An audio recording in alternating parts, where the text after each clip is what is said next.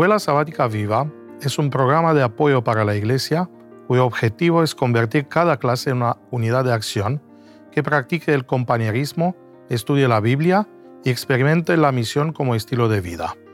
En la primera parte de compañerismo, dedica en tu clase 10 minutos a interesarte y conocer más a tus hermanos y hermanas, creando una red donde todos estéis cuidados y atendidos. Toma tiempo también para la oración, por vuestro reavivamiento espiritual y por nuestras familias e iglesias. Acompáñanos ahora en la segunda parte, en el estudio de la Biblia y la lección de la escuela sabática.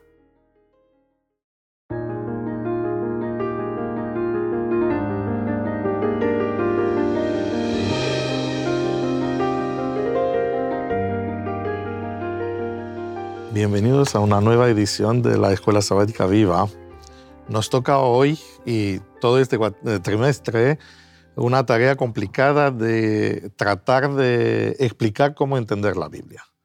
La verdad es que no creo que va a ser fácil, pero creo que entre los dos, eh, y tenemos acá dos especialistas de áreas diferentes, tenemos a Noemí Durán, que es eh, bióloga, científica y directora del eh, Instituto Geoscience de la sede europea, y al doctor Roberto uh, Badenas, que es profesor de Nuevo Testamento, que ha escrito mucho sobre eh, estos temas y que se ha dedicado también a la lingüística.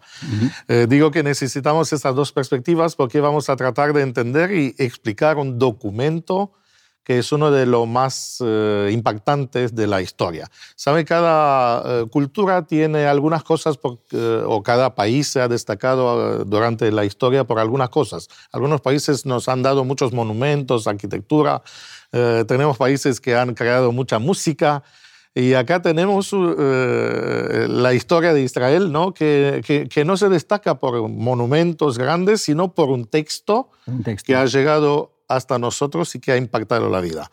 ¿Cómo piensan o cómo ven eh, este impacto hoy día después de tantos miles de años? Porque hay que recordar que fue escrita la Biblia como 1500 años antes de Cristo y sumando 2000 más eh, somos, somos, somos lejos de sí, más de 3500 años. Yo creo que es, es, es a mí me parece que es imposible encontrar un libro que haya tenido mayor impacto cultural que este porque aunque el mundo mm, no, todo tiene raíces judeocristianas, ni muchísimo menos, eh, sin embargo, en lo que llamamos la civilización occidental o el mundo contemporáneo, el impacto de este, de este documento no hay ninguno que haya tenido tanto. Simplemente estamos repasando la lista de teléfonos nos encontramos la cantidad de nombres que son nombres bíblicos. ¿Cuántas Marías encontramos aquí? O José, Juan, Noemí. Noemí. Yo me llamo Gabriel, también, el segundo nombre. El segundo nombre es David. O sea, que esto, el impacto mm, social y cultural de, la Biblia es impresionante. Yo tuve, mm, si me permitís, hace poco me, me, invitaron a, a formar parte de un equipo eh, para trabajar en este diccionario, que es diccionario de la Biblia y de la cultura occidental. Y la razón, esto está hecho eh, en Sheffield, eh, está escrito para universitarios, para estudiantes universitarios.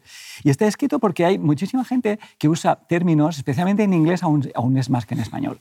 Mm, usan términos y expresiones que no saben de dónde vienen mira, este eh, hijo pródigo, ¿eh? o aquella llorando como una Madalena, eh, menudo calvario tienes en esta vida, y la cruz que, estás cargando, todo, y no saben que se trata de expresiones bíblicas. Entonces aquí este es un diccionario que te, recuerda cuántas expresiones estás usando en tu vida cotidiana que son simplemente están sacadas de la Biblia. Eh, sí, y aquí las explica. Fue muy divertido porque me costó mucho mm, escribir los, cortitos artículos que son los míos, porque tuve que recurrir a todos mis alumnos, porque tenía los, el criterio era, tienes que mostrar el impacto de esa expresión en lo que sea, en la, en la arquitectura, en la, en la, literatura, en la poesía, en la música, en el cine.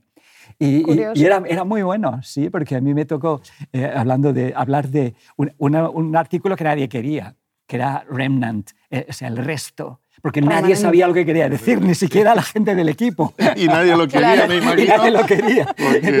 Y entonces, pues, claro, es el resto, queda un resto, unos pocos que salvan, unos pocos que, que, salvan el mundo, en cierta manera. Y esto está en muchísimas películas, yo no lo sabía, pero mis alumnos me lo, me sí, dijeron. es cierto.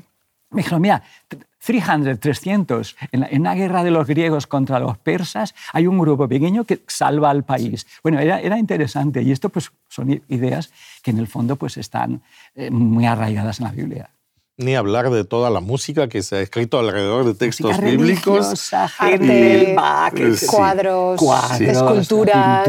esculturas. Es que eh, el texto es interesante porque yo me acuerdo cuando era pequeño siempre me habían enseñado a mirar eh, el autor del libro, ¿no? Y te decían que autores mejores y en la escuela se te hace como un ranking de, de los autores buenos. Y cuando uno mira la Biblia, no, no, está escrito un autor, aunque algunos libros tienen nombres de, de, ellos, porque la verdad es que la Biblia tiene más de un autor y esta diversidad cultural eh, enriquece porque no son solo áreas, cuando pensamos religión, religión, la gente asocia solo con una área muy, muy cerrada de la vida, muy, muy estrecha de la vida, pero la verdad es que la Biblia toca áreas eh, eh, sorprendentes. Sí, sí. le doy un ejemplo, ¿no? Y acá tenemos una bióloga. Uno pocas veces asocia la Biblia con la biología, con la ecología. hoy usamos este término, ¿no? Que conciencia ecológica, hoy damos premios pero algunos principios están ya, ya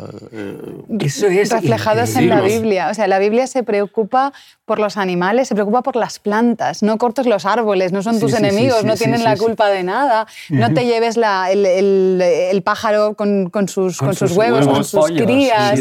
A mí me, me, parece muy curioso en la, en la, historia de Jonás, de Nínive, que Dios se preocupa no solo por las personas que hay en la ciudad, sino también por los animales que viven en la ciudad. No, no, lo voy a destruir por, por ¿Y os habéis dado cuenta En el arca de Noé. El arca de Noé. El pacto que se hace, con los animales hace, hace también con los animales, ¿no? Y, y, no os habéis dado cuenta que ahora en la, todos los grandes movimientos para salvar al planeta nos vuelven, bueno, teníamos que hacer volver al vegetarianismo, nos vienen esto los científicos, que es precisamente esto está en la primera página de la Biblia. Sí, como totalmente, es que es mucho más eficiente. Increíble. Es que eliminamos el intermediario, aparte de que eliminaríamos mucho sufrimiento, aparte es que es eso, o sea, tomar la energía directamente del primer nivel y no perderla por el camino, es, lo más lógico del mundo. Pues lo es, pero nunca ha sido, el mundo ha degenerado en otras, en otras direcciones y ahora tienen que decir, ah, bueno, la Biblia tenía razón.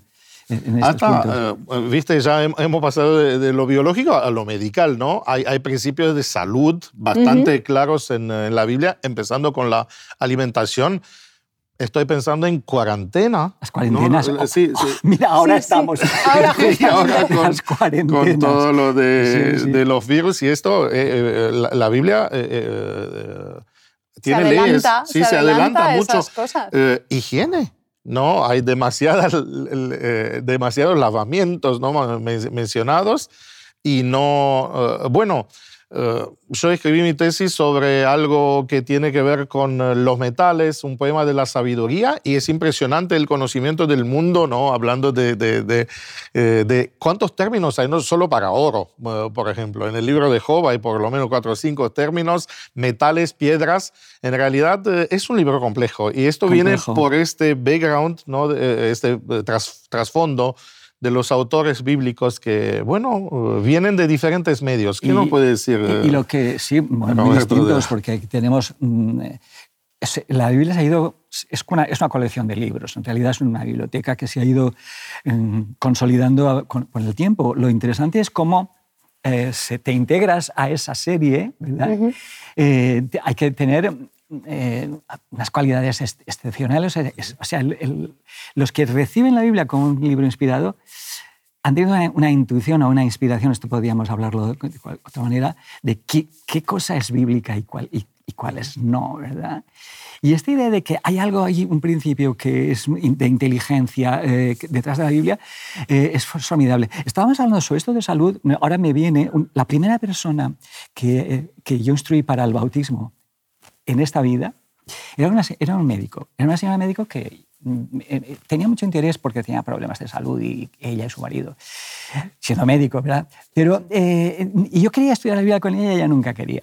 Hasta que un día me dice, mire, aquí hay unos, eh, unos, unos, miembros de su iglesia que yo les hablo y me dicen, les, digo, les doy un régimen alimenticio y me dicen, no, es que eso ya está en la Biblia. Y dice, pero eso no está en la Biblia, porque esto son cosas muy modernas. Y digo, pues mire, sí que está en la Biblia, a eso quiero verlo. Entonces se me, se me llevó... Se me sorprendió, sí, me sí, imagino. Ella, dice, va a hacer una investigación. No, no, no, venga usted. Yo, yo quería Yo sola. enseñarle. Yo sola. Yo Bueno, eso sola. está bien, ¿no? Claro, sí, sí, sí. Era una doctora así muy, muy lanzada, como tú o más. y me dice, yo me voy a estudiar yo solo. Y se llevó el, el Levítico. Digo, madre mía, esta mujer lo que va a hacer con el Levítico. Porque es un libro complicado. Sí, además. Y me vino encantada. Dice, esto de las cuarentenas, este libro, ¿cómo puedo estar segura de este, que esto no es antiguo? Porque esto, hasta el siglo XIX no sabíamos la contaminación por contacto, eh, los microbios, todo Lavarse esto. las manos, Lavarse las manos. en las cirugías, ese tipo de Sí, cosas. esto es- reglas, la circuncisión esto es misma, el, el- el tiempo preciso. Sí, sí, Sí, sí. Entonces ella me preciso. dijo, esto es pasmoso, esto tiene... Y cuando empezó a descubrir que esto ve- venía de la Biblia, esta mujer es la primera pe- persona que me pidió el bautismo. Sí, sí. es, eh, y todavía vive, ¿eh? Interesante. Sí, sí. Sie- Siempre Es hermoso como la Biblia impacta de esa manera. O sea, empiezas, empiezas por donde empieces, te acaba llegando al Pero algo- corazón. algo Sí, es cultural. que, eh, la Biblia es, un- es un libro práctico. Totalmente. Lo es. Viste, es triste que por eh, algunas herencias ¿no? Eh, y los malentendidos ¿no? de la historia, la religión está percibida como una, como una cosa anti-vida. Pero en realidad la Biblia es, eh, eh, es una cosa que promueve la vida, ayuda a la vida, eh, las informaciones de la Biblia, eh, y creo que no tiene otra, eh, otra explicación, sino que más allá de la autoría humana tenemos una inteligencia que está más allá del, eh, del tiempo. Siempre se habla del conflicto entre ciencia y Biblia. Oh, uh, Pero yo creo que quienes más hablan del concepto, bueno, eso tú nos, nos dirás me- mejor, son las personas que no conocen bien la Biblia. sí.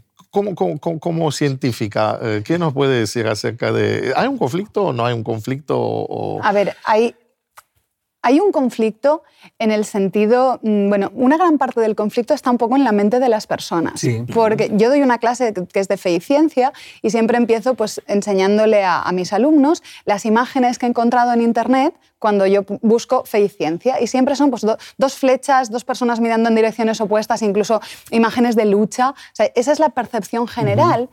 Y un poco cuando analizamos cuáles son las características de la ciencia y de la religión, las palabras que salen realmente sí que parece que van en direcciones opuestas. Pues estamos hablando del estudio empírico de la naturaleza y por otro lado de algo que es sobrenatural, de una experiencia objetiva de los sentidos o algo que es diferente, porque cuando yo oro mi experiencia es distinta de la que puedes tener tú o ese tipo de cosas. Pero luego cuando empiezas a mirar la Biblia, entonces cuando yo les saco la Biblia, cuando no hablamos de religión en un sentido abstracto, sino de la Biblia, en la Biblia hay muchísima información práctica, nos está hablando de cosas que pasaron, de cómo pasaron, de cómo se hicieron. Mm, Salomón era un estudioso de las plantas y de los animales, tenía tratados de plantas. Sí, sí, sí, es increíble. Y luego, por otro lado, la ciencia no es tan objetiva Como, como, sí. como se, se puede pretender o como en, en, a lo mejor en, en el concepto popular de que cuando algo está probado científicamente eso ya está clarísimo y es eterno. No es así. En la ciencia hay mucho, y supongo que hablaremos un poquito de esto, de, de- de cosmovisión. Sí. Y de, de un... Siempre hay un sesgo, porque la, la ciencia la hacen los científicos que son personas. Exacto. Y las personas tienen pues, su, su bagaje cultural, sus limitaciones, sus ideas, y eso se nota cuando uno hace ciencia o cuando hace Hablando cualquier otra... de, de- de autor, ¿no? Eh, cuando uno abre la Biblia y, y- y- y las- la- la- las primeras palabras introducen ya al autor. Aunque la Biblia más tarde va a dar detalles de cómo se generó eh, este, este texto, cuando uno habla en Génesis 1, la tercera palabra en el original, sí, ya, ya, ya es un nombre. Ujú. Sí, ya, ya es Dios presentado como, como el autor, como la inteligencia que está detrás de esto y es muy interesante que es una inteligencia que eh, diseña eh, cosas. Es la inteligencia que está detrás de todo. De todo, De sí, la Biblia, sí, de la vida, del universo, de- del tiempo, de todo. Y uno tiene que ver que más allá del lenguaje metafórico, en nuestra lección hablamos de, de la singularidad de la Biblia y podemos hablar de la singularidad de esta inteligencia, de este, este Dios que es único, eh, que genera toda esta eh, eh, cantidad de información que era inaccesible en algunos aspectos para la, la gente de este tiempo. Aparece en el Evangelio de Juan lo mismo. En el principio observan la semejanza entre Génesis y, y- y- Juan y aparece de nuevo un, un nombre, un título complejo, El- lo- logos. Sí, lo interesante de la Biblia es eso. Eh, es un libro escrito por hombres, por seres humanos, mujeres también, ¿eh? Sí, sí. El libro de los proverbios se termina con un capítulo escrito por una reina. Bien, es decir, escrito por hombres y mujeres, y, pero ahí hay como si dijéramos un autor que hay detrás, que esto es lo que, lo que es bonito descubrir. A veces, como decías, lo, de las imágenes y metáforas, el problema que tenemos a veces con la Biblia es que está escrita en un lenguaje, cuando hablamos de cosas que nos superan, el lenguaje tiene que ser siempre metafórico porque decir no sí ya, de Paul Ricoeur sabemos que no se puede. La propia palabra hermenéutica que vamos a usarla mucho en, este, en, en estas charlas Hermenéutica es una palabra que viene de la mitología griega, ¿lo sabíais? Pues mira, es Lucas, que era, era griego de origen, no era judío, eh, cuando describe eh, cómo, cómo, Jesús les explica la Biblia a los discípulos de Maús, yo tengo aquí, es Lucas 24, en el versículo 27, verdad que usa, usa una palabra, que el origen de esta palabra eh, viene de la mitología griega. Él dice que, comenzando desde Moisés y siguiendo por todos los profetas, se puso a explicarles en todas las escrituras lo que se refiere a él. Esta palabra explicarles es di hermeneusen. Y hermeneusen viene de la palabra, en medio está la palabra Hermes. Hermes. Hermes. Hermes era el guapísimo dios. Eh, el, mensajero, de los dioses. Sí, sí, sí. Después en los, los romanos llamaban Mercurio. Pero Hermes, entonces la palabra hermenéutica es es tú explicas, Dios, los dioses explican a, los hombres las cosas, ¿verdad? Roberto, una pregunta, porque creo que esto es eh, interesante y vamos a volver también al carácter lógico, ¿no? Hablando de, logos. Generalmente los oráculos antiguos eran muy vamos a decir, así, crípticos y, y, podemos hablar ahí un poquito sí que hay de esta diferencia enorme entre la manera en que se ha escrito la Biblia y los oráculos antiguos. La gente que no tiene mucha cultura a lo mejor lo pone todo en el mismo saco, pero en los oráculos de Delfos, cuando tenemos las descripciones de, los griegos, eh, ya es una cueva donde sale humo y, cosas así sulfurosas, ¿verdad? Con, ecos, de manera para hacerlo bien misterioso, eh, poder interpretar lo que uno quiera y los oráculos son todos muy confusos, y son esotéricos, eh, muchas veces lo son. Eh, y entonces, mientras que en la Biblia los oráculos están escritos durante mucho tiempo. A, un autor, Daniel, le cuesta un montón de años eh, terminar lo que no había aprendido, entendido de una profecía, profecías con fechas. Es decir, la diferencia entre un texto bíblico y un texto y un oráculo, antiguo es que es abismal. Entonces, aunque no tenía el pobre Lucas otra palabra para hablar, eh, explicar la Biblia, se ha buscado la más bonita que había en aquel tiempo. Es decir, es como el, el, enviado de los dioses que nos habla. Entonces, Jesús es como es el enviado. El Hermes. Exacto, el Hermes. El Hermes. y en contraste con los otros, que cuando escuchabas un oráculo antiguo ni sabías, eh, volvías más confuso que eh, que, cuando te fuiste para, para preguntar algo, en realidad este carácter, vamos a, a, decir así, muy, muy claro, muy, muy preciso y que toca aspectos de la vida es impresionante. Eso se ve un poco en la historia de Daniel también, que el resto de los sabios lo que querían era tener algo para inventarse una explicación misteriosa. Pero no, o sea, aquí hay unos hechos y hay unas cosas que yo he visto y si no me las decís es que no sabéis de qué estáis hablando. Y viene Daniel y pone las cosas en su sitio, tanto el sueño como la interpretación. es todo muy claro. Muy claro. Es esto y después esto y después... Y además eh, con Daniel es interesantísimo porque incluso es una especie de filosofía de la historia, ¿eh? filosofía de la historia, la primera, porque si leemos, eh, me, vuelvo al mundo griego, que es el que yo conozco mejor, allí no hay una filosofía de la historia, es el eterno retorno, es decir, las cosas pasan y, vuelven a pasar, y el ser humano no aprende nunca y vuelve a caer y, comete los mismos errores que los dioses, o sea, no hay progreso en, la humanidad, la noción de, que la, la historia va avanzando está en la historia del mundo, la da Daniel. Daniel nos dice, no, es que este, este imperio voy a caer y este que estamos ahora va a caer y va y, y, etcétera y, cuenta esto es sumamente interesante y, eh, sabe que, es interesante que cada vez que abrimos la Biblia eh, se repite yo no puedo decir cada página pero casi cada, cada capítulo Dios habló Dios habló. E, e, es, un acto de comunicación. Dios habló. La palabra del Señor vino a mí eh, y me dijo. Sí, siempre hay, hay, hay, una interacción personal Observa, no, y una no son intencionalidad. y una intencionalidad. Dios quiere comunicarse con el ser humano. Que conduce la historia, no solo que... Eh, bueno, eh, los dioses en, la mitología griega están allá en su cielo y de vez en cuando molestan a la gente haciendo chistes o, las luchas entre ellos uh, afectan, de alguna manera. Mientras que en la Biblia tenemos un Dios cariñoso, podemos decir y que, además que, se presenta, se revela, porque aquí tendremos que hablar de la revelación y lo que es la inspiración de, por, medios que el ser humano puede comprender.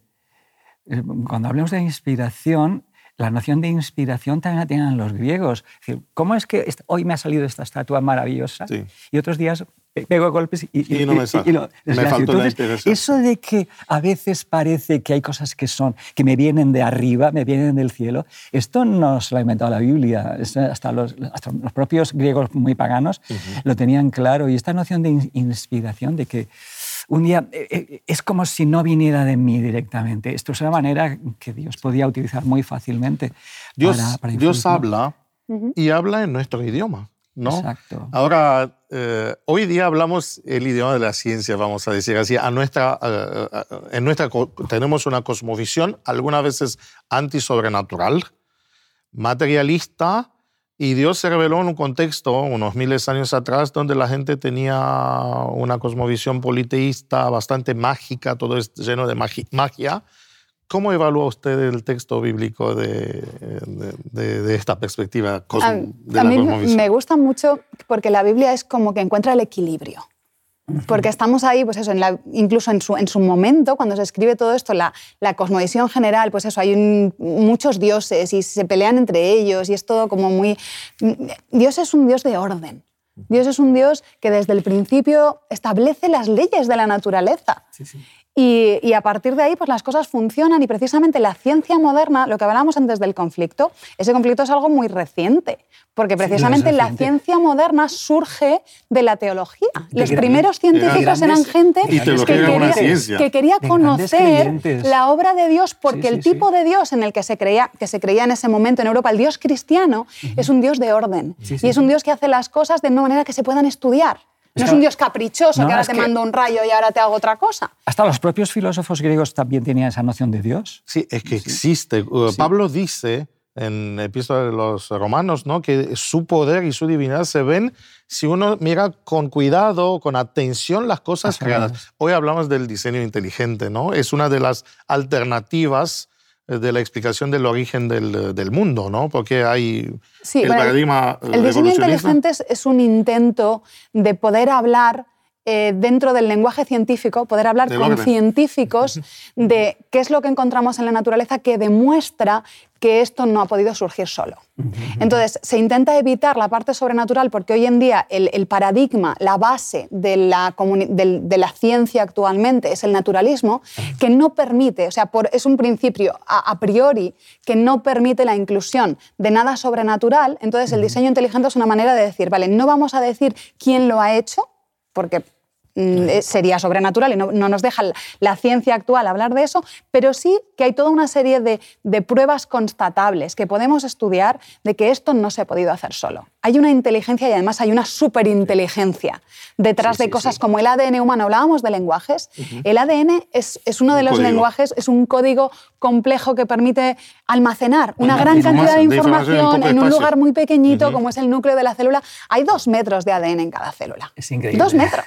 Y eso está plegadito de una manera que luego cuando la célula lo necesita puede encontrar la información que necesita para fabricar la proteína que se requiere en ese momento. Y esto, esto es inteligencia. Sí. Y no es inteligencia humana, es extraterrestre y déjame decir así Totalmente. Bueno, casi se nos, se nos, acaba el tiempo, así que pues. bueno, llegamos, llegamos casi al final, así que eh, son muchas cosas. Fíjense, apenas, apenas hemos eh, entrado en este, como decía, un documento y como, como decía eh, usted, un documento impresionante que marca nuestra vida y que trae una ética, porque al final de todo no es solo un documento para leerlo y para quedarse tranquilo, sino trae cosas que impactan la vida. Tan singular que merece la pena que profundicemos un poco más en qué aspectos es singular.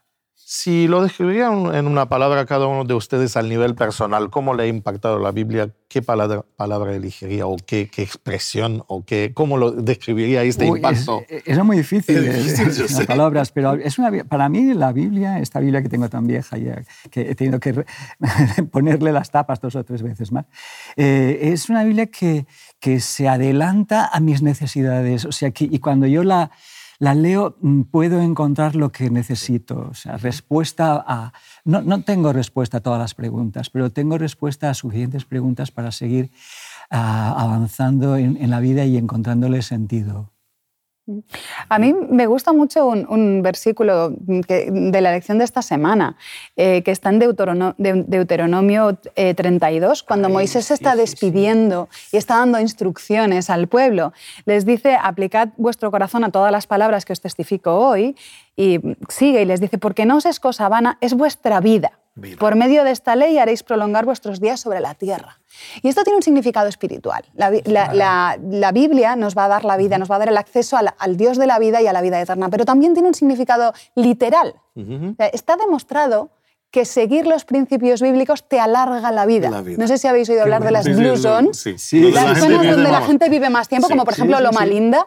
Allí la gente vive más tiempo, son más longevos y viven con más salud porque siguen las instrucciones de la Biblia. De la alimentación, de una relación, de una vida plena de relaciones, de ejercicio. O sea que es, literal. sí, sí, así que vida... Eh, para mí, le confieso ahora mi palabra, la, la palabra es sorpresa. Es que yo no me aburro al leer la Biblia cada vez eh, Me, sorprende. Bueno, eh, hemos llegado al final, eh, bueno, no al final de, de, nuestra lección, sino al final. Al principio. Nos despedimos por hoy. bueno. Ha sido un placer. En la tercera parte de Escuela Sabática Viva, usa 10 minutos y analiza. ¿Cómo podemos aplicar lo estudiado? ¿De qué manera puedes compartir tu esperanza con las personas que te rodean?